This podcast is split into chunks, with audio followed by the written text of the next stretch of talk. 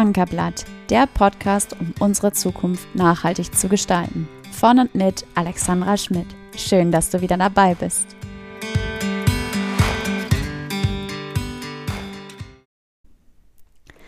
Hallo und herzlich willkommen zurück zu einer neuen Folge vom Ankerblatt Podcast. Heute am 18.04.2021 geht es endlich weiter mit einer neuen Folge und wie damals ähm, bringe ich natürlich auch heute wieder ein sehr spannendes Thema und einen nicht weniger spannenden Gast mit und möchte heute mit Chris Schleicher über das Thema CO2, CO2-Vermeidung und CO2-Kompensation sprechen.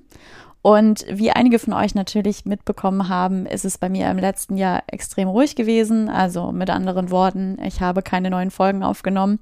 Wenn ihr mögt, dann bleibt gerne nach dem Interview mit Chris dran, weil dann werde ich noch mal ein bisschen was darüber erzählen, was bei mir eigentlich im letzten Jahr, wie wahrscheinlich bei vielen anderen auch, los gewesen ist und ähm, wie es jetzt in den nächsten Wochen und Monaten weitergehen wird mit dem Ankerblatt Podcast. Aber wie gesagt, dazu später mehr. Jetzt möchte ich erstmal meinen Interviewgast willkommen heißen. Hallo Chris, schön, dass du da bist. Hallo liebe Alexandra, ich freue mich. Vielen Dank für deine Einladung. Chris, wir beide wollen uns heute mal ein bisschen genauer mit dem Thema CO2, CO2-Vermeidung und Kompensation beschäftigen. Ähm, ich würde aber vorher gerne zu dir kommen und dir einmal die Chance geben, dich vorzustellen. Chris, wer bist du denn eigentlich und was machst du? Ja, wer bin ich und wie viele? Spannende Frage. Ähm, ich habe mich vor ja, gut anderthalb, zwei Jahren mit CO2-positiv selbstständig ähm, gemacht und äh, helfe seitdem Unternehmen, sich erfolgreich klimaneutral aufzustellen und auch sich in Sachen Nachhaltigkeit ähm, entsprechend zu positionieren und ähm, ja, mache das jetzt äh, mit vielen spannenden Unternehmen aus unterschiedlichsten Branchen und ja, macht mir sehr viel Spaß und freue mich, dass ich da eben meinen Teil beitragen kann, ähm, um das Klima oder den Klimawandel irgendwie möglichst ein bisschen einzugrenzen und generell natürlich eben auch den, den Hebel ähm, der Wirtschaft äh, zu nutzen, um eben in Sachen Klimaschutz ähm, die Ziele zu erreichen. Ja, das klingt auf jeden Fall richtig, richtig spannend. Ähm, ich habe es noch richtig im Kopf. Du warst ja früher bei der Bank, oder? Was hast du da früher gemacht und wie bist du dann auch zu diesem Thema, äh, zu der Beratung, was du heute machst, eigentlich gekommen? Ähm, ja, spannende Frage. Ähm, genau, ich habe zehn Jahre ganz klassisch Bankkarriere äh, gemacht im Prinzip ähm, und ähm, ja, habe da jahrelang auch für den Vorstand fürs Top-Management ähm, gearbeitet und äh, ja, aber irgendwie von, von Anfang an immer so in mir gemerkt, so hey, eigentlich so wie hier gearbeitet wird mit diesem kurzfristigen Denken und Menschen sind irgendwie nicht so wirklich was wert. Es geht irgendwie nur darum, irgendwie die Zahlen zu erreichen und um den Aktienkurs. Das hat irgendwie eigentlich nie meinen Werten entsprochen. Und ähm, dementsprechend, ja, gab es halt viele Phasen, wo ich auch nicht so zufrieden war auch mit Burnout-Phasen, Bore-out-Phasen war irgendwie alles dabei. Und so, ja, habe ich dann irgendwann die Chance genutzt, vor zweieinhalb Jahren dann mit einem Aufhebungsvertrag eben rauszugehen und auch so diesen Schritt, mich zu trauen, aus dieser finanziellen Komfortzone ähm, rauszugehen und habe mich dann wirklich nochmal auf die Reise gemacht, ähm, ja, Selbstfindungsreise, was mir wirklich wichtig ist im Leben, äh, was für Werte ich habe und ähm, was ich halt beitragen möchte für diese Welt. Und ähm, ja, da stand dann Umweltschutz ähm, als allererstes auf meinem Notizblock. Ja, das ist natürlich super spannend. Ähm, darf ich dir dazu noch mal eine Frage stellen? Ja, klar, gerne. Ähm, wie kam es denn dazu, dass du dich im ersten Schritt überhaupt für, das, äh, für den Bereich Bank entschieden hast? Weißt du das noch? Ähm, ja, mich, also mich hat das inhaltlich schon immer äh, sehr fasziniert. Ähm, auch damals durch einen, durch einen Freund von mir, der da eine Bankausbildung gemacht hatte. Und dann gab es damals zu so diesem New Economy Aktienhype. Das fand ich immer sehr, sehr spannend. Und ähm, ja, wenn man jetzt ganz selbstkritisch ist, war ich da vielleicht auch so ein bisschen geldgierig. Mhm. Ähm, und ähm, fand das eben sehr faszinierend. Und ja, inhaltlich hat mir da auch vieles äh, Spaß gebracht einfach. Und so bin ich, habe ich halt den Weg eingeschlagen. Und was mir aber schon auch klar geworden ist, so in der Reflexion dann jetzt, als ich aus der Bank rausgegangen bin, dass ich schon damals auch so ein bisschen die äh, bewusst die Entscheidung getroffen habe, dass ich eigentlich das gesellschaftliche System und so wie vieles halt läuft, ähm, ja, äh, halt überhaupt nicht gut finde, aber auch, ähm, sag ich mal, ähm, resigniert habe mhm. und dachte, ich kann da eh nichts ändern. Und für mich bewusst die Entscheidung getroffen habe, okay, ich muss dann für mich äh, einfach ja, mir ein schönes Leben machen und ähm, schau halt nur auf mich. Mhm. Und ähm, das ist mir dann wieder so klar geworden, dass also diese Entscheidung schon mal bewusst irgendwie vor ja, 10, 12 Jahren von mir ähm, getroffen wurde, leider. Ja, aber umso cooler, dass du dann irgendwie doch wieder an den Punkt gekommen bist, wo du merkst, so, boah, nee, also das ist es irgendwie auch nicht und äh, ich kann zwar Geld verdienen, aber so richtig glücklich, irgendwas fehlt dann doch. Umso schöner, dass du dich selber gewinnen konntest für äh, das Thema äh, Umwelt und Zukunft vor allen Dingen, ja, langfristige Zukunft. Darum geht's ja dann letztendlich. Und ja, total. Danke, dass du es so sagst und ähm, vielleicht noch ein Gedanke ähm, dazu, weil das auch in den letzten Wochen ähm, sehr, sehr stark thematisiert ähm, wurde. Es geht natürlich eben auch, dass man ausreichend Geld verdient, wenn man eben ja die Welt besser macht und entsprechende Geschäftsmodelle ähm, entwickelt. Und ähm, das ist eben ganz wichtig, dass man damit auch Geld verdienen darf. Ja. Ähm, was ja häufig äh, auch kritisiert wird, aber das wäre sicherlich ein spannendes Thema für eine weitere Folge in deinem Podcast und vielleicht auch nicht mit mir. Da gibt es andere spannende Menschen, die da noch äh, viel mehr zu erzählen könnten, als ich das kann. Ja, aber das ist auf jeden Fall auch nochmal ein sehr, sehr interessanter Punkt und vor allen Dingen äh, auch nochmal zu betonen, dass ich das nicht ausschließen muss, so, sondern dass beides äh, tatsächlich in Einklang zu bringen ist. Also von daher bin ich dir da auf jeden Fall dankbar für den Einwurf.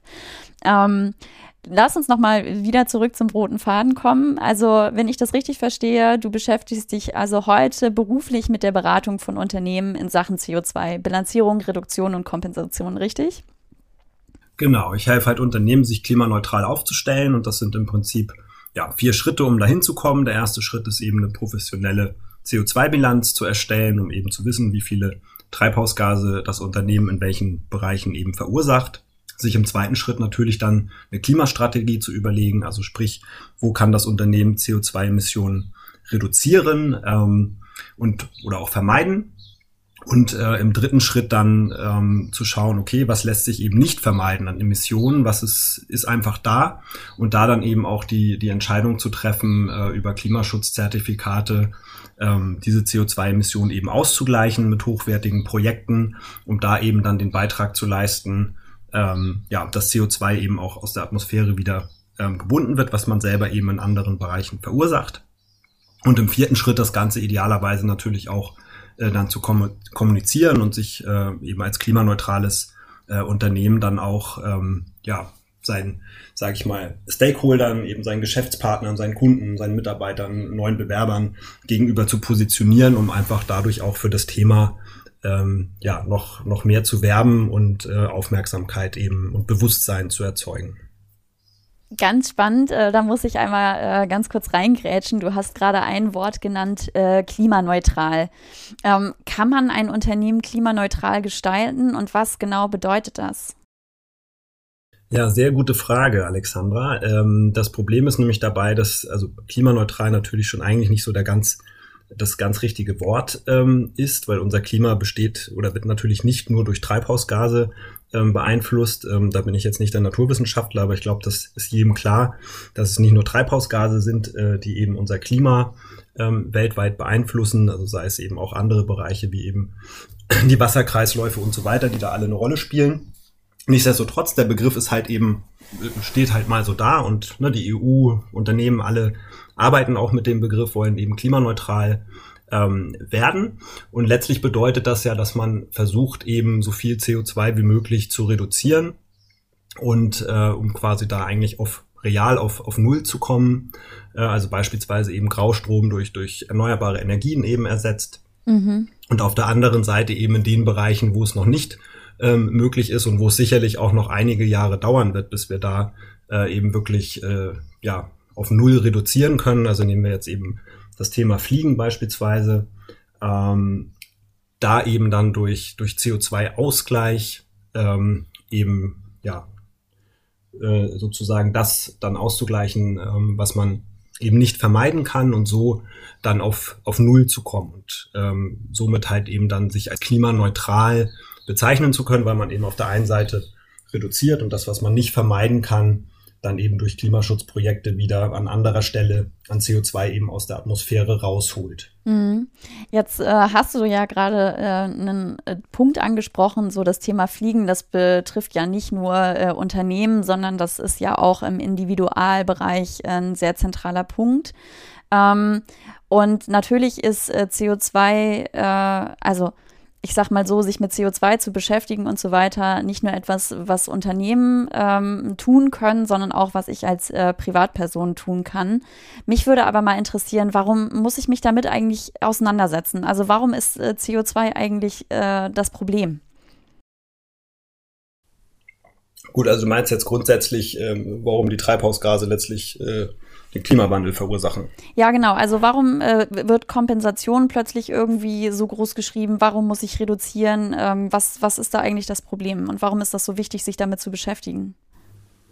Gut, also letztlich geht es ja darum, dass, dass eben durch die Treibhausgase eben sich die Erde ähm, erwärmt und ähm, in einem Maße erwärmt, ähm, was dann einfach ja massive Naturkatastrophen ähm, zur Folge hat und letztlich zur Folge hat, dass wir Menschen eben eine immer weniger Lebens, ähm, ja nicht Lebenswerte, sondern eben uns die Lebensgrundlage eigentlich ähm, entziehen äh, auf dieser Erde. Und ähm, wir sehen das ja in Afrika beispielsweise oder auch schon in, in, in Ländern Europas, Spanien, wo eben durch Trockenheit und so weiter ähm, einfach ja Landteile nicht mehr äh, bewohnbar sind ähm, für, für Menschen und dementsprechend ja auch ähm, das ganze Thema entsteht mit ähm, ja, Landflucht, ähm, mit der ganzen Migration, die, die Flüchtlingswellen. Also alleine da rechnet die UN in den ja, nächsten Jahrzehnten ja mit, mit Millionen, also das im, im zweistelligen Millionenbereich ähm, Flüchtlingen, die alleine nur durch den Klimawandel äh, ihre Länder verlassen werden und dann eben woanders an die Tür klopfen und sagen, hallo, wir wollen auch gerne irgendwo leben, ähm, wo es noch Wasser gibt und ähm, ja, wo wir halt irgendwie auch Landwirtschaft betreiben können beispielsweise. Mm. Ähm, du hast gerade auch von Treibhausgasen schon mal gesprochen. Also das heißt, äh, das Thema ist ja dann nicht nur CO2, sondern es gibt ja auch ähm, durchaus andere Gase, die relevant sind. In dem Zuge wird, glaube ich, auch viel von CO2-Äquivalenten gesprochen, richtig? Genau, das ist so und vereinfacht, also bei CO2-Äquivalente, das klingt natürlich immer so ein bisschen umständlich und auch in der, sage ich mal, Kurzform, wie man das abkürzt mit CO2e, ähm, ja, geht man häufig dazu über, dass man einfach von, von CO2 spricht. Und ähm, bei den Äquivalenten ist das eben so, dass andere Gase wie Methan oder Lachgas, ähm, die werden halt umgerechnet mit einem Faktor, mhm. so dass man eben alle Treibhausgase als CO2-Äquivalente darstellen kann. Und ganz vereinfacht spricht man halt einfach eben von der CO2-Bilanz, meint aber immer eigentlich eine Treibhausgasbilanz. Ah, okay, okay. Also ähm, wir haben ja jetzt gerade schon mal ein bisschen drüber gesprochen. Also es macht auf jeden Fall Sinn zu reduzieren und das eben auch auf der individuellen Ebene. Was kann ich denn eigentlich tun, um als Privatperson, sag ich mal, überhaupt mal ein Gefühl dafür zu kriegen, ähm, was emitiere ich eigentlich an äh, CO2 oder auch an anderen Treibhausgasen und äh, wo kann ich konkret ansetzen, um meinen CO2-Fußabdruck äh, auch zu verringern? Ja, also es gibt, finde ich, in, inzwischen auch deutlich verbesserten, ähm, schönen CO2-Fußabdruckrechner äh, vom Umweltbundesamt. Mhm. Das kann man einfach googeln, dann findet man das ähm, sehr schnell. Dort kann man eben in unterschiedlichsten Bereichen ähm, werden eben Fragen ähm, gestellt, also beispielsweise wie man wohnt, ne, ob man Ökostrom hat, wie ist die Heizung, wie groß ist die Wohnung und solche Dinge, ähm, wie viel fliegt man, wie viel fährt man mit dem Auto. Ähm, da wird das detailliert aber auch nicht zu detailliert, so gut es halt eben geht, ähm, abgefragt und dann ähm, bekommt man eben ein Ergebnis, ähm, auch im Vergleich zum, zum deutschen Bundesdurchschnitt ähm, und bekommt dort eben auch einiges an Tipps oder Anreizen, ähm, genannt, äh, wo man sich halt eben verbessern kann. Und das gibt einen ganz, ganz guten Überblick. Und natürlich alleine auch durch die reinen Zahlen, wenn man da ein bisschen rumspielt, ne, was bedeutet das, wenn ich jetzt irgendwie 50.000 Kilometer im Jahr mit dem Auto fahre oder vielleicht nur 10.000, bekommt man da alleine durch die Zahlen eben schon einen guten Eindruck, ähm, was die Stellschrauben eben auch sind, um CO2-Emissionen zu reduzieren. Mhm. Also du hattest ja jetzt gerade auch schon mal so von äh, Sachen Strom gesprochen, ne? Also 100% Ökostrom. Ähm, da fällt mir zum Beispiel noch ein, also dass man da tatsächlich auch äh, wieder aufpassen muss, weil es äh, zum Beispiel auch Anbieter gibt, die halt sagen, ja, hier bei uns gibt es Ökostrom, was dann aber ganz oft irgendwie nicht 100% Ökostrom ist, sondern wie du es vorhin, glaube ich, auch genannt hattest, äh, Graustrom irgendwie aus dem Ausland sozusagen zukaufen. Ähm, und äh, dementsprechend also dann doch wieder äh, nicht erneuerbare Energien äh, sozusagen unterstützen. Da gibt es zum Beispiel äh, einfach auch gute Vergleiche und Vergleichsportale im Internet. Also den Link packe ich euch auch in die Shownotes, dass ihr da einfach mal schauen könnt, ähm, worauf muss ich denn eigentlich achten und welcher Stromanbieter hat eben auch wie viel ähm, Ökostrom dabei und ähm, eben auch nicht, also Strom aus nicht nachhaltigen ähm, Quellen. Ähm, Mobilität ist sicherlich auch so ein Punkt. Wir haben vorhin schon mal über das Fliegen gesprochen. Ich habe zum Beispiel im Freundeskreis Leute, die haben sich irgendwie ein Auto gekauft und teilen sich das irgendwie mit, ich glaube, vier Parteien. Also so ein äh, Carsharing sozusagen auch auf individueller Ebene, ähm, was nicht unbedingt kommerziell sein muss. Ähm, oder eben auch mal ganz klar, ne, die klassischen äh, Sachen, so öffentliche Verkehrsmittel benutzen oder mal das Fahrrad oder natürlich auch auf Inlandsflüge verzichten, weil ich sag mal so, ne, Deutschland ist jetzt irgendwie nicht so riesig, dass man ähm, ja, dass man da irgendwie wild so hin und her fliegen muss, obwohl natürlich ist dann auch wieder die Frage, so Distanz, keine Ahnung, Hamburg, München, fahre ich zwölf Stunden mit dem Zug oder so. Ich weiß gar nicht, wie lange fährt man da inzwischen mit dem Zug. Weißt du das, Chris? So lange gar nicht. Das ist eine sehr, sehr schöne ICE-Strecke. Ähm, ich glaube so, oh, ich habe es jetzt gar nicht auswendig drauf. Ähm, lange nicht mehr Zug gefahren.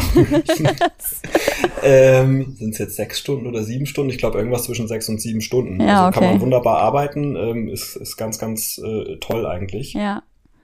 Ja, vor allen Dingen, also wenn man sich eben auch überlegt, ne, zum Flughafen, du fährst halt auch erstmal zum Flughafen, musst durch den Check-in, dann stehst du da irgendwie noch ewig, weil der Flieger wieder nicht pünktlich ist, so, dann sitzt du im Flieger, dann geht der ganze Klimbims hinten nochmal los, so hast du Verspätung und so weiter und unterm Strich bist du wahrscheinlich irgendwie nicht viel kürzer unterwegs, als wenn du den Zug nimmst, oder? Ja, und ich meine, da muss man, also wenn ich das jetzt einmal so, so reinwerfen darf, ja, bitte. Äh, eben dann auch die Kirche, die Kirche im Dorf ähm, lassen und auch, auch ähm, ein bisschen Verständnis haben eben für, für Arbeitssituationen. Ähm, also wenn man privat natürlich die Zeit hat, ähm, da gemütlich hinzufahren äh, und nicht eben um neun Uhr einen Termin in München hat, ähm, dann ist das halt einfach eine andere Situation. Ne? Also ich kann halt schlecht mit dem Zug um drei Uhr nachts nach München fahren, wenn ich um neun Uhr dort einen Termin habe.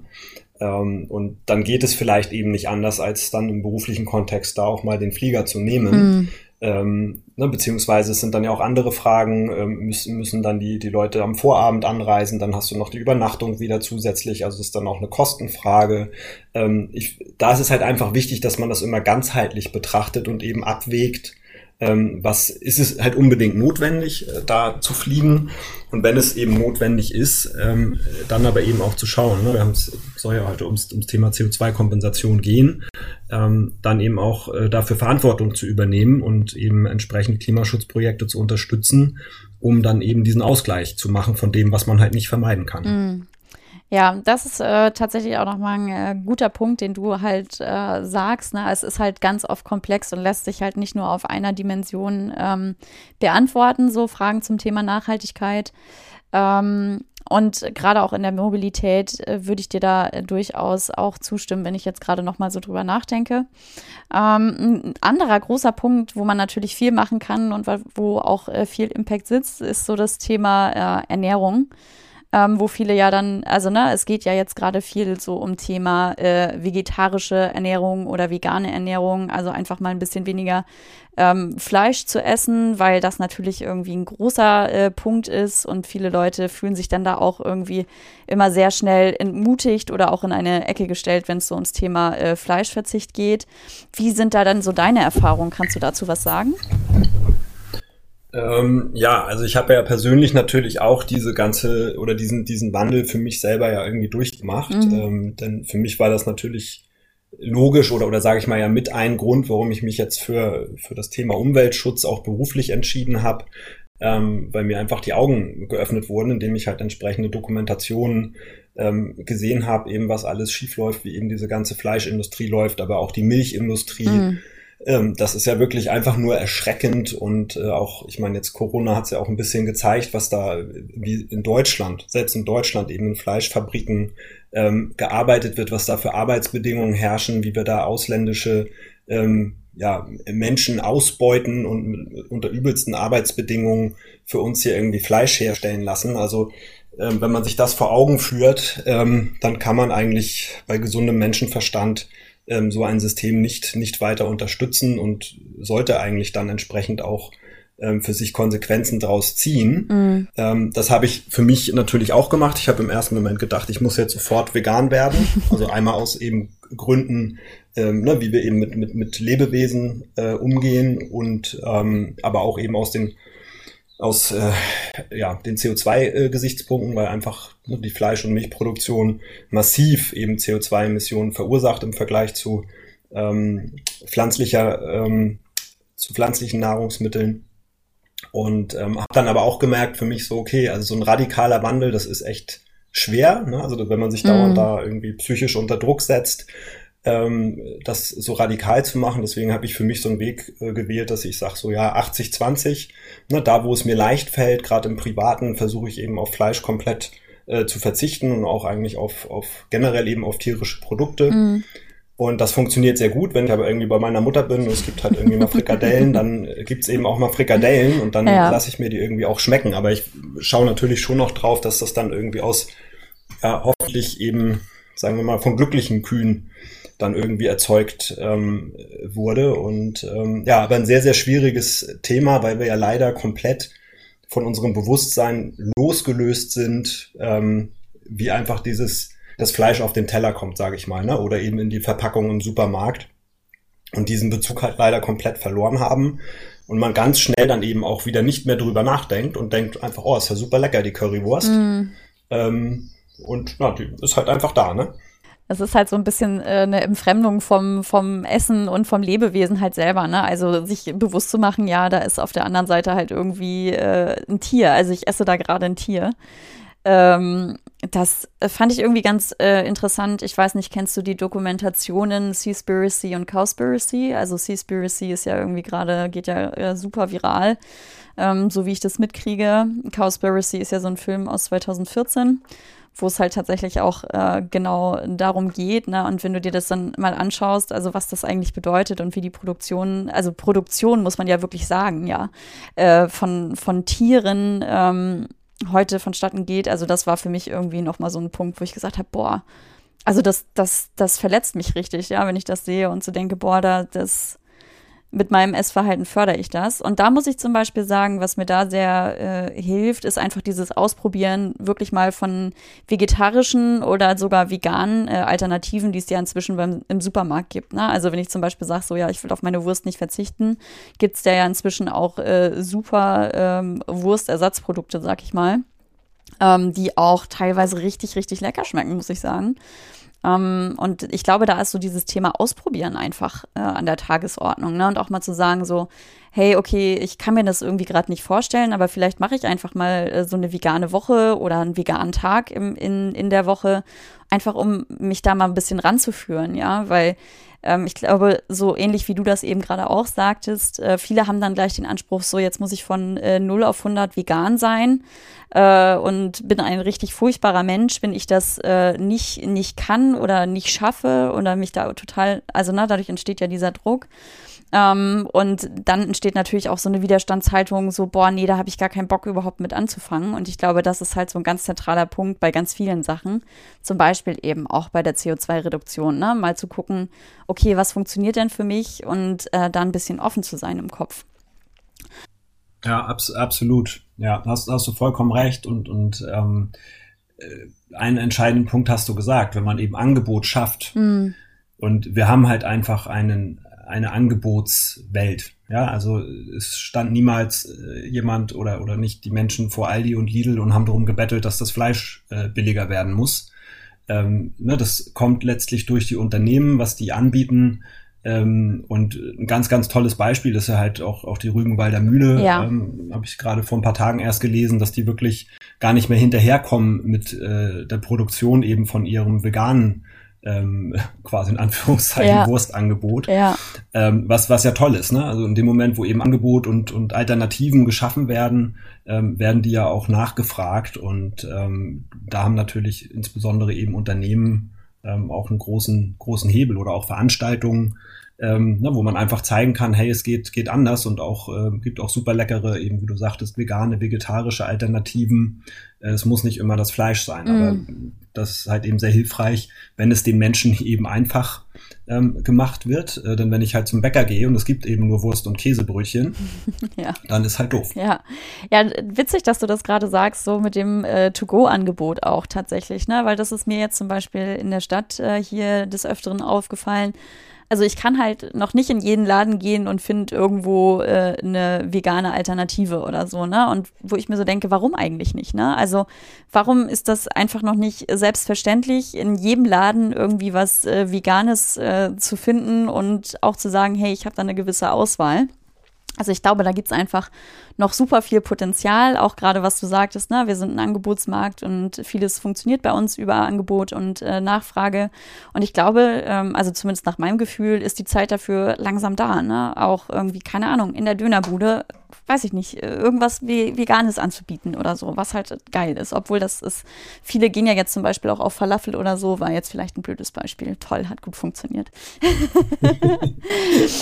Nee, aber es ist absolut so. Und ich meine, wenn man überlegt, ne, ähm, ich habe auch letztes Jahr im Rahmen der Klimawoche, ähm, auch, auch vorletztes Jahr, also diesen Workshop gemacht, klimafreundlicher Leben und ne, eben mit, mit Schulklassen da den CO2-Fußabdruck ausgerechnet und ähm, war da in einer Schule in Hamburg und das fand ich ganz spannend. Die hatten dann äh, da entschieden aus der Schülerschaft, dass die der neue Kantinenbetreiber mindestens einen Tag äh, eben nur vegan, äh, vegetarisches vegetarische Speisen anbieten darf. Oh, das finde ich cool. Und da ist es so gewesen, dass der alte Kantinenbetreiber äh, oder Kioskbetreiber, äh, die wollten das nicht mitgehen, also sind die rausgeflogen. Ja, Also das ist halt so ein kleiner Schritt äh, in, in, in die Richtung, aber also viele natürlich das in dem Moment dann auch nicht verstehen. Ne? Also ähm, A, der Betreiber vielleicht nicht und ähm, ja, da braucht es eben aber auch Geduld. mhm. Ähm, ja, also auch, weil eben jeder, das habe ich zumindest so, so festgestellt, jeder ist einfach an einem anderen Punkt in diesem, in diesem Wandel. Ähm, und es hilft nicht, irgendwie die Leute unter Druck zu setzen. mhm. So und schon gar nicht irgendwie ne, im persönlichen Umfeld irgendwie seinen ja, Freunden, Familien irgendwie auf die Nerven zu gehen. Das habe ich nämlich auch ein paar Monate lang gemacht und habe halt gemerkt, dass das mal gar keinen Spaß macht und äh, den anderen halt auch schon mal gar nicht. Ne, wenn man die ganze Zeit darauf rumhackt irgendwie und wo hast du jetzt das Fleisch her und äh, ne, so. Ja, ähm, aber das ist ja, also da äh, fühle ich auch ganz oft diesen Zwiespalt zwischen, also ich merke das ja auch selber, ne? Und wenn äh, jemand mit etwas auf mich zukommt, wo ich einfach gerade an dem Punkt noch nicht bin, dann habe ich den Kopf dafür halt auch nicht. Ähm, und dementsprechend würde ich da auf der einen Seite total zustimmen zu dem, was du sagst. Auf der anderen Seite ist uns ja allen klar, uns läuft ein bisschen die Zeit davon so, oder? Wie ist da dein Gefühl dazu? Und vor allen Dingen, was mich auch interessi äh, interessieren würde, hast du das Gefühl, äh, dass gerade in den Schulen das ein Thema ist? Ähm, ja, ich meine, auf der einen Seite natürlich schon durch Fridays for Future, durch die ganze Bewegung, die da losgetreten ist. Mhm. Aber ich meine, zum Teil haben die das ja selber auch nicht verstanden, wenn sie nach der Demo dann direkt wieder zu McDonalds gegangen sind oder zu Subway oder sonst wohin.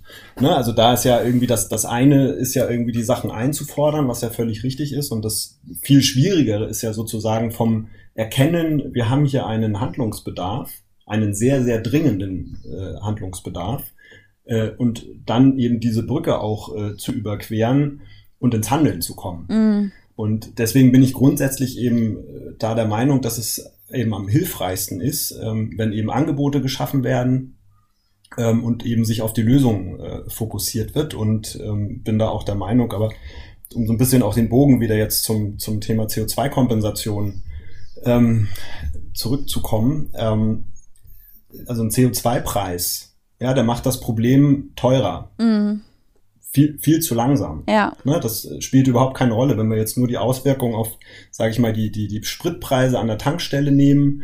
Ähm, ne, die schwanken eh pro Jahr um so viele Cent, dass da irgendwie 10 Cent mehr oder weniger führt nicht automatisch dazu, dass irgendwie weniger gefahren wird.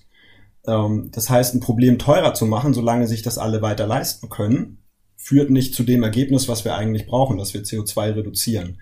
Deswegen bin ich sehr stark dafür, sage ich mal, positive Anreizsysteme zu schaffen und beispielsweise zu sagen, okay, die Airline, die als erstes hier wirklich emissionsfreie Flüge anbietet, die bekommt halt Vorteile bei den Start- und Landerechten und vielleicht auch steuerlich. So, ne, dass man eben so einen positiven Wettlauf eigentlich lostritt in der Wirtschaft, aber auch irgendwie im Privaten, dass einfach klimafreundliches Verhalten belohnt wird, anstelle von wir machen irgendwie Sachen teurer und wir verbieten irgendwie Sachen. Ne, also wir sind halt immer viel zu problemfokussiert, auch mit dem ganzen Corona-Gedöns, was jetzt gerade gemacht wird. Es ist, das Glas ist immer nur halb leer. Wir beschäftigen uns immer nur mit dem Problem, anstatt halt mit den Lösungen, die uns irgendwie wirklich weiterbringen. Und das ist halt leider so ein Systemfehler, den wir, den wir haben. Und umso wichtiger ist es, dass halt Unternehmen und Menschen da irgendwie ähm, Gas geben und äh, ja eben andere mit mit lösungsorientiertem Denken inspirieren, um da wirklich eben die PS auf die Straße äh, zu bekommen, wie du gesagt hast, die wir jetzt halt auch wirklich brauchen. Ähm, also ich würde dir äh, zustimmen, dass wir auf jeden Fall mehr Lösungen brauchen, so und ähm, dass positive Anreizsysteme da auf jeden Fall äh, wertvoll sein können. Ich glaube aber nicht, dass es komplett ohne den, äh, den sanften Druck auf der anderen Seite funktionieren wird. Ich glaube, sonst spalt, also sonst kommt es irgendwie zu so einer Aufspaltung. Weißt du, was ich meine? Also dann, dann gibt es die, ähm, diejenigen, die halt so sagen, hey, ähm, das hat für mich schon immer so funktioniert und ich fühle mich da auch wohl und habe auch so ein bisschen das Unwohlsein vor dem, äh, was da jetzt kommen mag und bleib halt lieber immer wieder bei meinen alten Schuhen. Und auf der anderen Seite hast du halt dann diejenigen, äh, die dir sozusagen ne, die Innovation ins Haus tragen und die ja da auch immer wieder äh, sich neue Sachen überlegen. Ähm, ich glaube aber, dass es einfach beides braucht, so um tatsächlich auch gesellschaftlich zusammenzubleiben, oder? Ähm, ja, also ich meine, es braucht halt immer eine, eine Gesamtstrategie, ähm, wo die einzelnen Puzzleteile dann ein Bild ergeben. Ja, okay. Äh, das ist halt leider für Deutschland nicht der Fall. Ähm, und natürlich kann man auch äh, eben ja, CO2 bepreisen wenn man das Geld dann eben auch sinnvoll nutzen würde, um Klimaschutzlösungen voranzutreiben und es nicht einfach nur steuerlich wieder irgendwie umzuverteilen und irgendwie Pendlerpauschalen und sonst was zu erhöhen. Also es ist halt einfach Kokolores, was da fabriziert wird ähm, und eben keine gesamthaft ähm, in sich schlüssige Strategie. Und ähm, ja, das ist halt halt einfach wichtig, ne? dass es äh, alles in sich greift und ähm, wirklich auch zu einem äh, dazu führt, dass die Ziele, die man sich setzt, irgendwie erreicht werden und ja. Ja gut, also da sind wir ja dann irgendwie auch ganz viel beim Thema äh, Bewusstsein ne? und tatsächlich auch ganzheitliches Denken. Ich glaube, ähm, das ist auf allen Ebenen, also ist auf allen Ebenen einfach notwendig, also sei es jetzt auf der Individualebene bei den Unternehmen oder auch in der Politik. Ähm, wo wir dann zum Beispiel, also das können wir ja auch im Bereich Konsum sehen, ne? Also äh, wie konsumiere ich tatsächlich?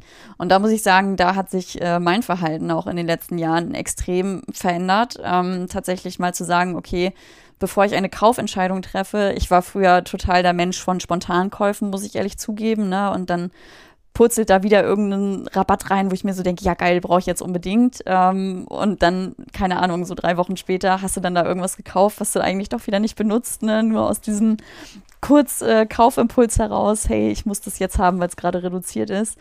Und ähm, ich glaube, da können wir zum Beispiel, also sei es äh, auf der privaten Ebene als auch bei Unternehmen, ne, also sich wirklich nochmal zu überlegen, okay, brauche ich das, kriege ich das vielleicht auch irgendwo anders her? Also, dass wir halt auch viel mehr mit den Dingen arbeiten, die es einfach gibt, so, ne? Also sei es jetzt zum Beispiel Klamotten oder Möbel oder irgendwie sowas. Ähm, und oder auch Technik, ja. Also da gibt es ja inzwischen total coole Angebote, gerade auch für Unternehmen, zu sagen, hey, wir ähm, kaufen refurbished ähm, oder re refurbished, äh, nennt man das auf Englisch, wie nennt man das denn auf Deutsch? wieder aufbereitete Technik oder so, ne? Also äh, sei es Laptops oder Handys oder irgendwie sowas.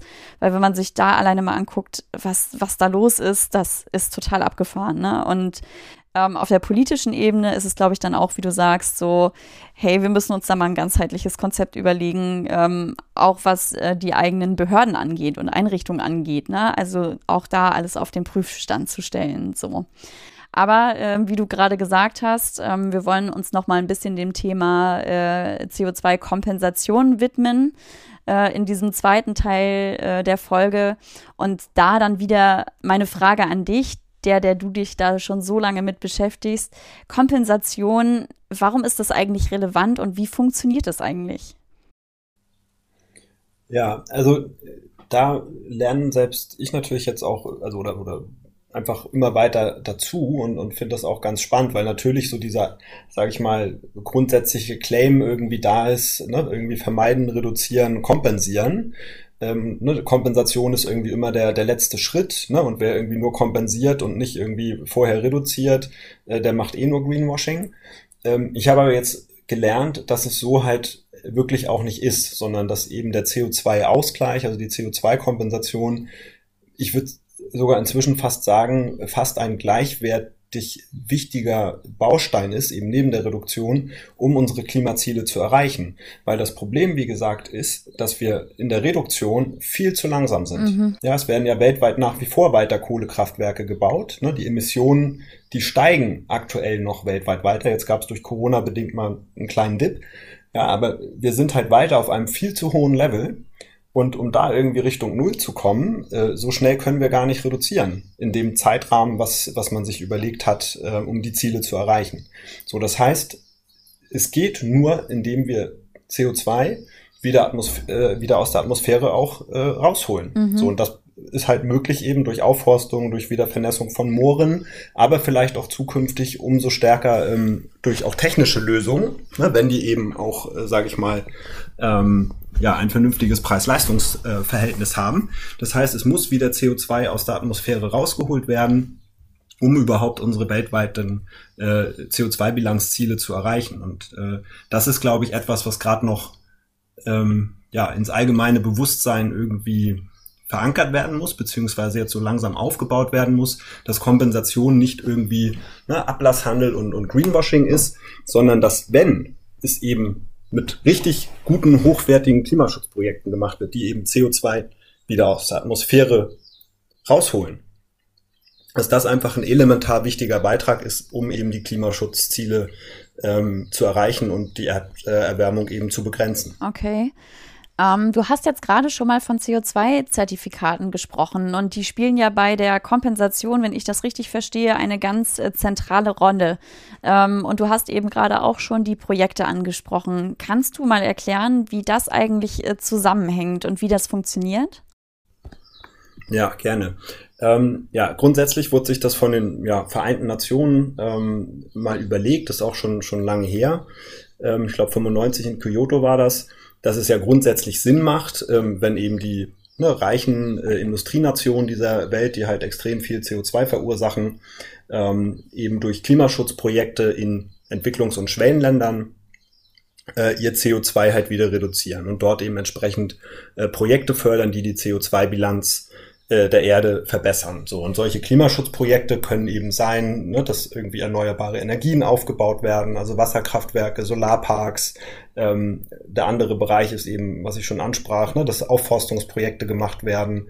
Ähm, dann gibt's viele kleinteilige Sachen, wo auch äh, ja, weiß ich nicht, ne, effizientere Kochöfen an die ländliche Bevölkerung verteilt werden äh, oder Solarkochöfen. Also da gibt's ganz, ganz viele äh, unterschiedlichste Projekte in verschiedenen Bereichen. Gibt's auch eine ganz, äh, ja, gut, sehr gut gemachte Broschüre zu vom Umweltbundesamt, wo das alles sehr gut beschrieben ist.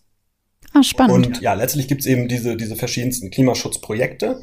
Diese Klimaschutzprojekte ähm, werden beispielsweise von Validierern wie dem TÜV ähm, quasi ja, kontrolliert, ne, ob die auch wirklich CO2 einsparen. Das wird dann alles äh, entsprechend dokumentiert.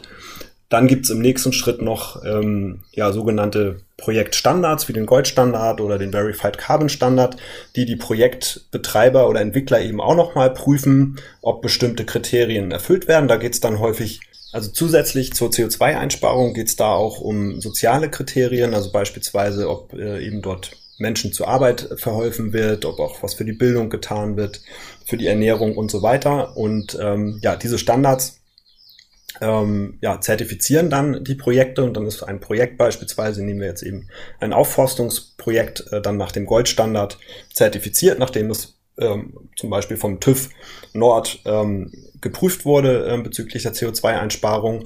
Und wenn dort eben alles passt, darf dieses Klimaschutzprojekt eben Zertifikate ausgeben, also pro Tonne CO2, die eingespart wird, ein Zertifikat. Und diese Zertifikate werden dann auch in dem Goldstandard-Register äh, letztlich öffentlich einsehbar geführt.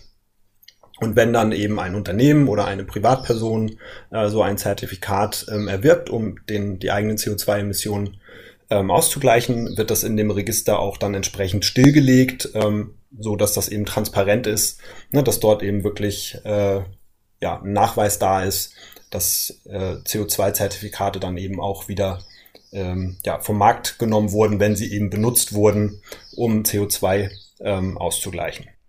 Okay, spannend. Ähm, also du hast ja jetzt, wie gesagt, gerade ein bisschen was von diesen Projekten erzählt. Ähm, es ist ja ganz oft in der Kritik, äh, oder diese Projekte stehen ja auch teilweise äh, in der Kritik, ähm, dass zum Beispiel sie geldlich nur Sachen unterstützen, die zum Beispiel sowieso gebaut worden wären. Ne? Also zum Beispiel bei Windkraftanlagen, die eh geplant sind und so weiter, ähm, dass da ganz oft äh, kritisiert wird, ja, die werden eh gebaut, also das jetzt irgendwie als äh, Klimaprojekt zu verkaufen, wäre irgendwie äh, also würde dem, würde der Thematik nicht entsprechen. Kannst du dazu irgendwas sagen? Ja, klar. Also deswegen, also letztlich ist es einfach super wichtig, dass man sich genau damit beschäftigt, was für ein Klimaschutzprojekt ähm, möchte man unterstützen. Ne, dass man nicht einfach nur irgendwie Zertifikate kauft, sondern dass man da einfach wirklich gute Informationen hat ähm, zu dem Projekt, ähm, dass man eben sicherstellen kann, dass das Hand und Fuß hat und wirklich eine glaubwürdige Geschichte ist. So und dadurch, dass, sage ich mal, dieser ganze Markt ne, irgendwie ja schon vor, vor Ewigkeiten entstanden ist, ähm, gibt es eben unterschiedlichste, sage ich mal, Projektqualitäten. Und klar, wenn jetzt ein Wasserkraftwerk äh, gebaut wird oder ein Solarpark, dann hat das der, ja den eigentlich ursprünglichen Sinn, eben erneuerbare Energie zu erzeugen und damit auch Geld zu verdienen. Mhm. So und deshalb gab es äh, das sogenannte Prinzip der Zusätzlichkeit. Also ein Projekt musste nachweisen, ähm, dass eben nur durch den Verkauf von den CO2-Zertifikaten es sich wirtschaftlich überhaupt rechnet. Mhm. So, und jetzt bin ich ehemaliger Banker und jeder, der irgendwie aus der Finanzwelt kommt, der weiß, äh, ne, traue keiner Statistik, die du nicht selbst gefälscht hast. ähm, also, ne, um das jetzt so ein bisschen selber auch kritisch zu betrachten, ähm, kann man da vermutlich mal alles äh, irgendwie hinrechnen. Ähm, ist aber auch so, dass eben gerade in diesen Bereichen, ne, wo, sich, wo es immer lohnenswerter geworden ist, ähm, erneuerbare Energie zu erzeugen, dass diese Projekte auch weniger attraktiv ähm, inzwischen geworden sind, eben für die CO2-Kompensation. Und vielleicht mal so als Vergleich, dass man sich das besser vorstellen kann. In Deutschland war es ja auch so, dass die ganze Solarbranche, ne, die, die Solarenergie, ja jahrelang vom Staat letztlich subventioniert wurde. Mhm damit das überhaupt wirtschaftlich war für die Erzeuger oder die Anbieter eben von Solarenergie. Und so ein bisschen kann man sich das auch bei diesen Klimaschutzprojekten ähm, vorstellen. Und äh, ja, inzwischen ist es halt, wie gesagt, unterm Strich aber einfach so, dass man halt genau hinschauen sollte ähm, und sich sehr gut informieren sollte, ähm, in was für ein Projekt oder was für ein Projekt man letztlich auswählt ähm, für den eigenen CO2-Ausgleich. Weil das eine ist, was du sagtest, ne? ähm, jetzt die, die Erzeugung von erneuerbarer Energie, die dann ja eh irgendwie genutzt wird durch jemanden. Das ist so ähnlich wie das Thema ähm, mit dem Ökostrom, was du angesprochen hattest, ne? wenn der irgendwie einfach nur durch Zertifikate aus, aus Norwegen ähm, quasi äh, erzeugt wird auf dem Papier, mhm. äh, ohne dass er wirklich real halt in Deutschland da ist. Ähm, das passt halt so ein bisschen zusammen. Und äh, ein anderes Beispiel, wenn jetzt bald, äh, zum Beispiel nur Wald äh, vor, der, vor der Abholzung geschützt wird. Und das ist halt auch dann ab und zu in der Kritik, stellt sich ja auch die Frage, ist dieser Wald dann wirklich gefährdet ähm, gewesen? Mhm. Und zum anderen natürlich auch, wenn man sich jetzt überlegt, ich habe irgendwie als Privatmensch, keine Ahnung, 20 Tonnen CO2 äh, verursacht im letzten Jahr und möchte die ausgleichen. Mhm. So, dann, wenn ich jetzt Wald aufforsten würde über ein Projekt, dann wird ja wirklich durch dieses Aufforsten, also durch das Pflanzen von, von dem Wald, wird ja CO2 aus der Atmosphäre rausgezogen. So, dann kann ich 20 minus 20 gibt 0. Ne, dann habe ich es wirklich ausgeglichen. Wenn ich jetzt einen Wald, der schon da steht, nur vor der Abholzung schütze, ja. dann bleibt es quasi bei meinen 20 Tonnen. Weil er ja sowieso da gewesen wäre. Genau, ja. genau, weil er eh da ist und ich verhindere quasi, äh, dass durch die Abholzung eigentlich die Bilanz nicht noch schlimmer wird. Mhm. Da sprichst du gerade also auch beim Thema äh, Bäume pflanzen natürlich noch einen äh, interessanten Punkt an, weil es ist ja nicht nur die Frage, okay, ich pflanze jetzt einen Baum, der braucht ja auch seine Zeit, bis er äh, wirklich entsprechendes CO2 in einem ausreichenden Maße äh, binden kann. Und äh, vor allen Dingen, wenn ich den jetzt beispielsweise, ne, also ich äh, kompensiere, indem ich jetzt, äh, keine Ahnung, 20 Bäume pflanze und ähm, dann werden die aber in 30 Jahren wieder abgeholzt, dann ist natürlich auch nichts gewonnen. Du hattest gerade schon mal das Prinzip der Zusätzlichkeit genannt. Ich glaube, Dauerhaftigkeit war auch eins der Prinzipien, oder? Dass dieses ja, genau. CO2 auch gebunden werden ble äh, gebunden bleiben muss. Genau, genau. Das soll natürlich dauerhaft gebunden sein, idealerweise. Da gibt's aber auch unterschiedliche, sage ich mal, Vorgaben dann, ne, was so eine Dauer halt ist. Irgendwie 30 Jahre, 50 Jahre, 100 Jahre. Mhm. Ähm, je, nach, je nach Standard ist das auch unterschiedlich, also die eben die Projekte zertifizieren. Ähm, genau, wichtig ist natürlich, dass, äh, dass der Wald ähm, langfristig da ist. Also es geht nicht nur um einzelne Bäume, sondern es geht wirklich halt immer um Wald. Mhm. Ähm, weil eben nur ein, ein Wald ne, als funktionierendes Ökosystem ähm, wirklich richtig viel CO2 speichert. Ähm, es ist aber auch so, dass selbst kleine Pflanzen, also gerade eben in den Tropen, ähm, schon sofort anfangen, CO2 zu speichern. Mhm. Und wenn man das jetzt eben über Zertifikate macht, dann ist es natürlich wichtig, dass immer quasi zurück betrachtet wird, mhm. ne, also ex post. Ähm, sprich, du erst ein Zertifikat rausgeben darfst, wenn ein Jahr vorbei ist und eben in diesem Jahr auch nachweislich die Bäume ge äh, gewachsen sind. Oh, das ist spannend. Das wusste ich nicht. Na, und genau. Und anders ist, also ist das natürlich bei anderen Projekten, also bei den Mooren zum Beispiel, ähm, in Deutschland, die man, also die Moor Futures, die man auch kaufen kann, da ist es anders. Ähm, da werden ja die, Moor, äh, die Moore halt wieder vernässt. Mhm. Und dort rechnet man eben mit einer CO2-Einsparung, die erzielt wird, erst über die nächsten 50 Jahre. Mhm. Also das heißt, wenn ich eine Tonne CO2 ausgleiche über einen More Future, passiert das erst über die nächsten 50 Jahre. Mhm. Und ähm, ja, genau, so viel dazu. Vielleicht noch, noch eine kleine Anmerkung. Ähm, auch, sage ich mal, das, das äh, Aufforsten und, sage ich mal, die Nutzung von, von Holz, also auch über, über Monokulturen ähm, für die Bauwirtschaft, für die Möbelindustrie, spart genauso CO2 ein, ne, durch die dann eben nachhaltige Verwendung als Baustoff, was super wichtig ist. Also Holz ist einer der Rohstoffe, die wir eben brauchen für CO2 äh, ärmeres und klimafreundlicheres Bauen. Ähm, ist auch super wichtig und nicht per se irgendwie schlecht, nur weil es eine Monokultur ist. Ja, also auch eine Monokultur kann man relativ nachhaltig ähm, bewirtschaften. Oh, spannend. Also das hatte ich jetzt tatsächlich, äh, klar, macht total Sinn. Also wenn ich mir so einen äh, Tisch kaufe aus Holz, der hat natürlich CO2 gebunden und wenn ich den hier 50 Jahre stehen habe, klar, äh, bindet genau. er natürlich erstmal CO2, macht total Sinn. Ach, spannend, ja, siehst du, das hatte ich irgendwie auch noch gar nicht auf dem Schirm. Ähm, aber also ja. du hast gerade von funktionierenden Ökosystemen gesprochen, die natürlich mehr CO2 speichern als eine Monokultur. Ähm, ich glaube, das Thema Monokultur ist dann halt aus anderen äh, Punkten heraus wieder kritisch, oder? Vielleicht aus dem äh, oder von der von der Brille äh, in Sachen CO2 vielleicht nicht ganz so tragisch, aber vielleicht was Biodiversität angeht, könnte ich mir vorstellen, dass das ein Problem sein könnte, oder? Ähm, ja, genau. Also es ist aber nicht, nicht, nicht kritisch in, in, in dem Sinne, sondern man verfolgt halt einfach unterschiedliche Ziele. Mhm. Ne? Und wenn du halt jetzt einen, weiß ich, einen, einen Generationenwald machst oder einfach einen, einen langlebigen Wald, weil du einfach äh, eben ja das Ökosystem Wald wiederherstellen möchtest ne? und Lebensraum eben für Tiere schaffen möchtest, ähm, das hat einen anderen Fokus und ist natürlich super, super wichtig mhm. äh, und spart CO2 ein. Und genauso wichtig sind eben die, die, die Monokulturen, um möglichst schnell und effizient ähm, Holz als, als Rohstoff zu erzeugen.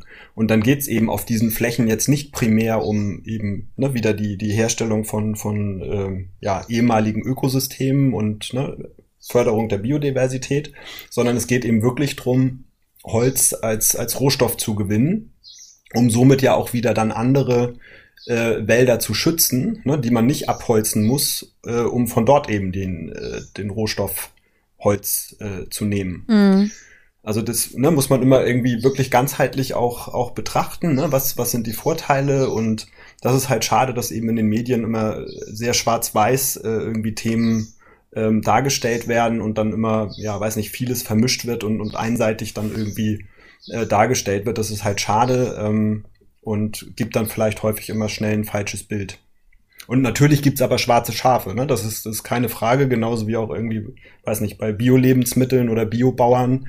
Ähm, schwarze Schafe gibt es. Deswegen ist es eben, wie gesagt, super wichtig, sich da genau zu informieren und einfach ähm, ja, sich da Anbieter rauszusuchen, äh, die einfach wirklich seriös arbeiten, die professionell arbeiten, die da auch entsprechende Expertise haben. Ähm, ja, das ist einfach ganz entscheidend. Okay, ähm, also ein Punkt, der mir dazu jetzt tatsächlich noch einfällt, also nochmal zum Thema äh, Monokultur von meiner Seite. Also es geht klar, wenn du äh, einen Wald äh, betreibst, sag ich mal in Anführungsstrichen, äh, um eben den Rohstoff möglichst schnell zu gewinnen, ähm, kann ich da durchaus die Vorteile sehen. Dass, also in meinem Kopf käme jetzt zum Beispiel irgendwie noch das Argument äh, um die Böden, ne? weil äh, wenn ich einen ähm, ein, ich sage mal, Wald betreibe, um da immer möglichst viel Holz rauszuholen, dann macht das ja auch was mit den Böden, könnte ich mir vorstellen. Aber das ist vielleicht etwas, wo ich äh, nochmal recherchieren muss, um vielleicht auch wieder eine neue Folge zu machen. ja, spannendes Thema. Hätte ich auch bestimmt einen, einen sehr spannenden Interviewpartner für. Dich. Ah, sehr gut. Darüber können wir uns gleich nochmal unterhalten. Äh, ein letzter Kritikpunkt, den ich nochmal aufgreifen möchte zum Thema Kompensation, wo man auf jeden Fall, glaube ich, auch nochmal ein Auge drauf halten muss, ist auf der politischen Ebene. Ähm, ich muss gerade mal überlegen, bei welchem politischen Zusammentreffen das äh, Thema war ähm, wo es eben darum ging, okay, wem werden diese Kompensationen jetzt eigentlich zugeschrieben? Also ne, in der Bilanz der Staaten, sag ich mal, ist es ja die Frage, sind es die zahlenden Staaten? Also man kann sich das jetzt so, äh, also ne, in meinem Kopf nehme ich das jetzt mal als Beispiel. Deutschland zahlt äh, einen Betrag äh, X an, sagen wir mal, Brasilien ähm, für Kompensationszahlungen und ähm, sagt, hey, damit wird jetzt wieder ein Stück vom Regenwald aufgeforstet. Und äh, natürlich entsteht da jetzt die Streitfrage, wem wird diese Kompensation auf der Bilanz jetzt eigentlich zugeschrieben? Ist es, geht es auf die Bilanz äh, von Deutschland oder geht es auf die Bilanz äh, von Brasilien? Ich weiß nicht, ob du verstehen kannst, worauf ich hinaus will. Nee, absolut. Das ist natürlich auch gerade die Frage, die eben da die Klimakonferenz äh, versucht zu lösen. Die Klimakonferenz ähm, war es, genau, okay. Ja, genau, ne, wo es eben darum geht, wie, wie gestalten wir dieses System irgendwie für die Zukunft, wie ich angesprochen hatte, ohne da jetzt in die Details mhm. äh, zu gehen, ne, ist das ja alles ein bisschen, ein bisschen älter, was man sich da irgendwie überlegt hatte und gerade mit dem Beispiel Brasilien, ne, die Brasilianer, die, die, die haben da sehr extreme Forderungen, wie die sich das irgendwie alles vorstellen und äh, natürlich ist die Frage, äh, wo rechnest du das an, ne? wenn du jetzt als deutsches Unternehmen, wenn du Bosch bist und eben in Brasilien da deinen CO2-Ausgleich machst, dann äh, rechnest du dir das hier ja natürlich an mhm. äh, für, die, für die Bilanz von Bosch.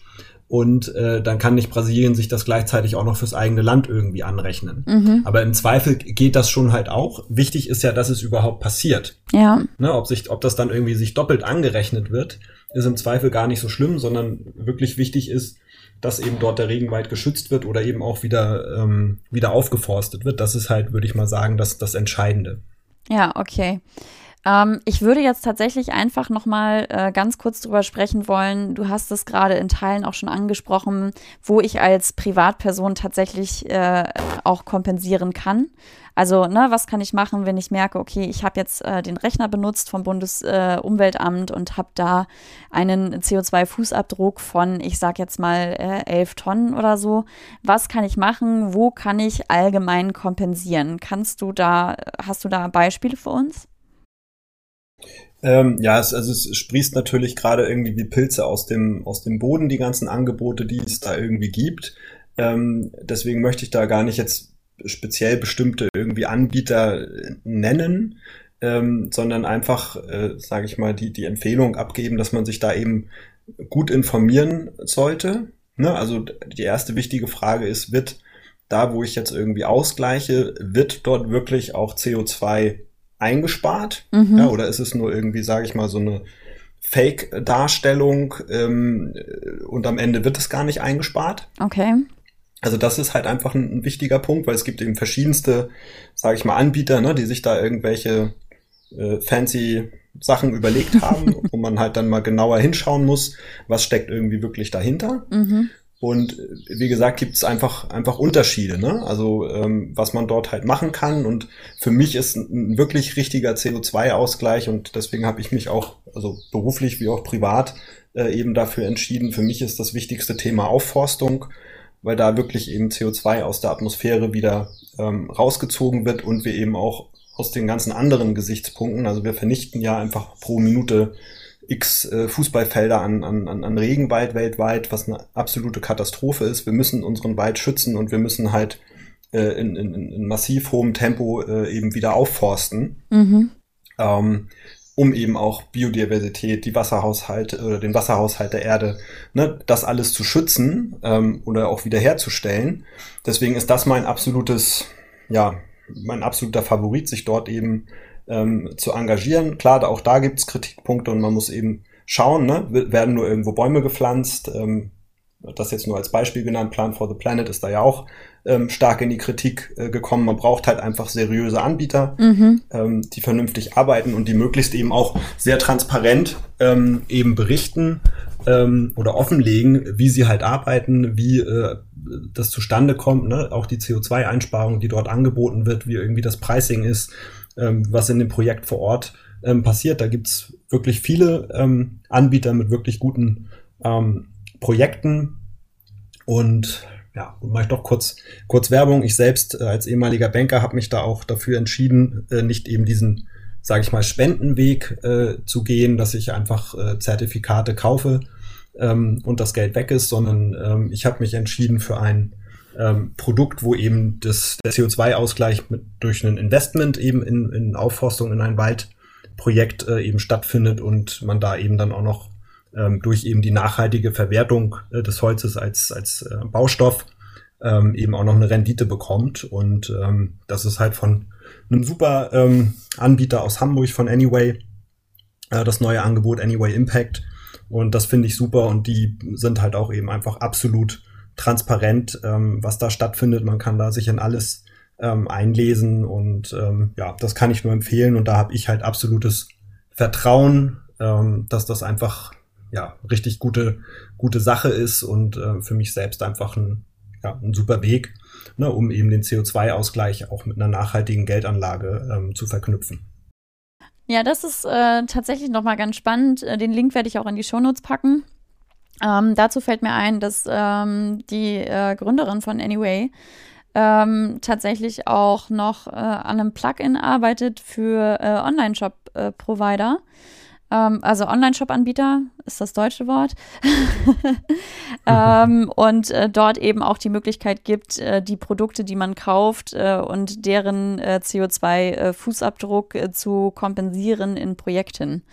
Ähm, nennt sich Hugh, kann ich auch noch mal in die Shownotes packen, fällt mir an der Stelle gerade noch ein. Äh, Finde ich irgendwie auch einen sehr spannenden Aspekt, sich eben bewusst zu machen, hey, auch jedes Produkt, was ich kaufe, hat einen Impact und ich habe die Möglichkeit, äh, den dann eben auch ähm, zu reduzieren, sag ich mal.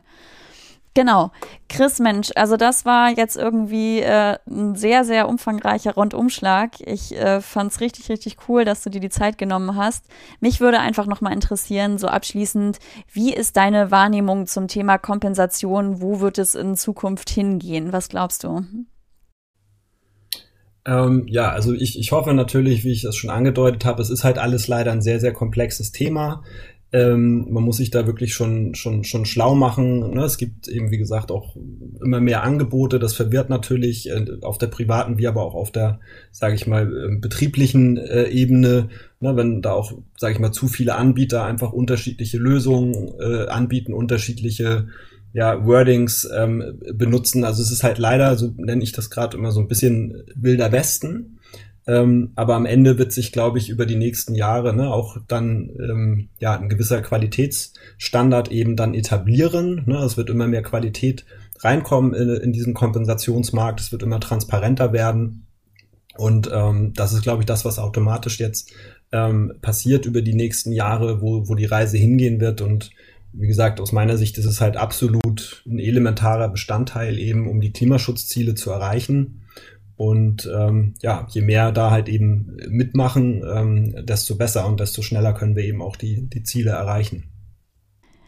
Ich glaube, das ist ein sehr, sehr schönes Abschlusswort und äh, ein sehr schöner Ausblick, äh, dem wir natürlich irgendwie ganz neugierig entgegenblicken.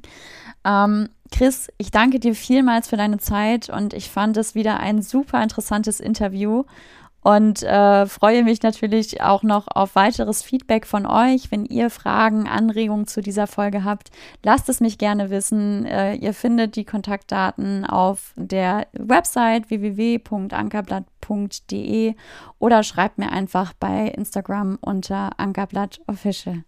Chris, vielen lieben Dank, dass du da warst. Sehr, sehr gerne, liebe Alexandra. Hat mir viel Spaß gebracht und ich hoffe, ich konnte da ein bisschen Insight in dieses, wie gesagt, sehr komplexe äh, Thema geben. So, dann hier jetzt nochmal, wie versprochen, ein kleines Update zu dem, wie es mir eigentlich das letzte Jahr ergangen ist, weil einige von euch ja auch gefragt haben und warum es keine neuen Folgen gab und ähm, genau, wie es jetzt weitergehen wird in den nächsten Wochen und Monaten. Also wie einige von euch ähm, ja wahrscheinlich noch wissen, auch durch das Reinhören in die letzte Folge, war ich damals gerade äh, unten im spanischen Süden angekommen und ähm, hatte ja damals meine Wohnung äh, in Hamburg ähm, untervermietet und meinen Job gekündigt und bin in den Van gezogen und ähm, habe mich auf ein kleines Abenteuer begeben, was ich auch äh, sehr äh, genossen habe und was mir wirklich äh, viele, viele ähm, ja, Einsichten über mich selber ermöglicht hat. Also ich konnte unglaublich viel über mich lernen, über andere Menschen lernen und ähm, gerade auch in Kombination mit dem Vipassana, was ich damals gemacht hatte, äh, ist da einfach bei mir unglaublich viel passiert.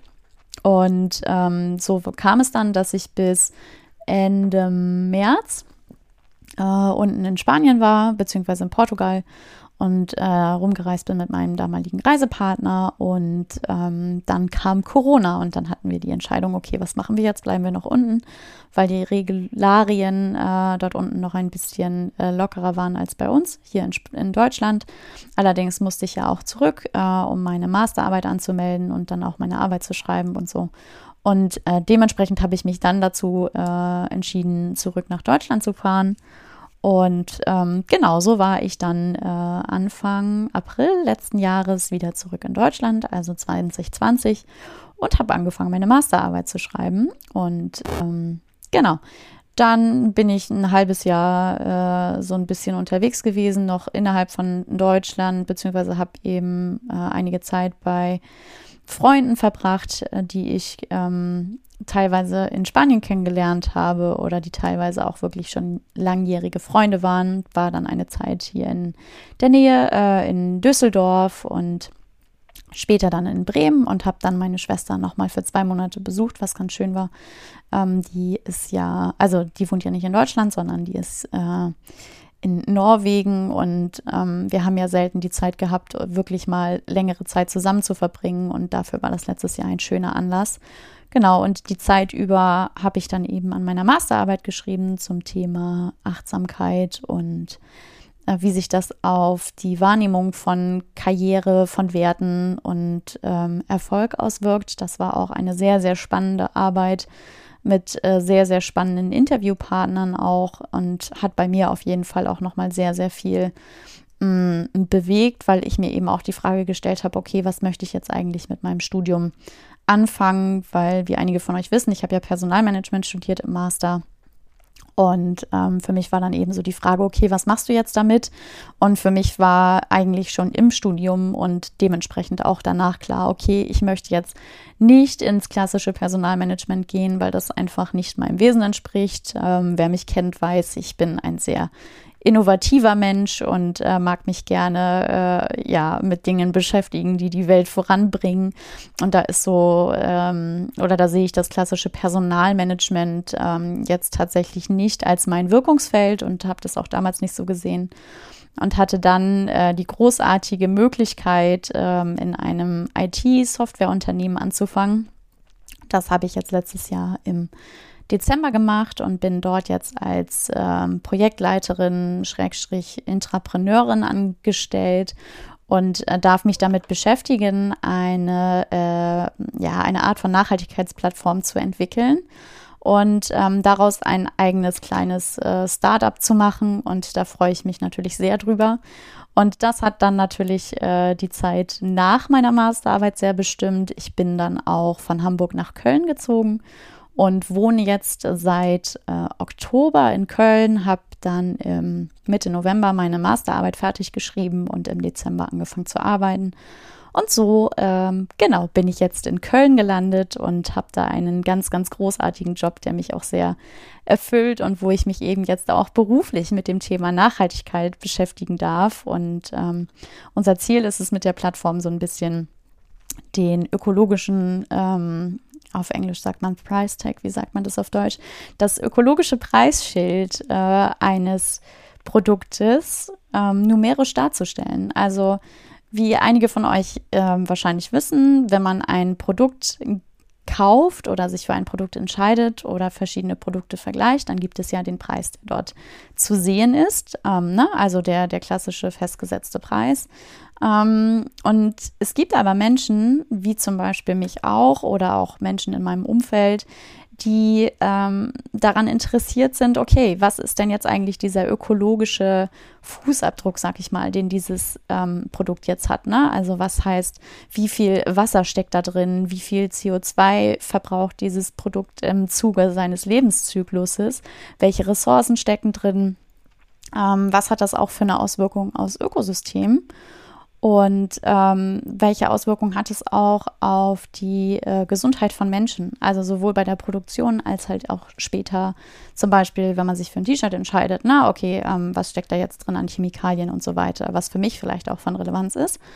Und ähm, wir haben es uns zur Aufgabe gemacht, das mal darzustellen auf einer Plattform und Menschen die Möglichkeit zu geben, sich darüber zu informieren und damit darf ich mich jetzt beruflich beschäftigen.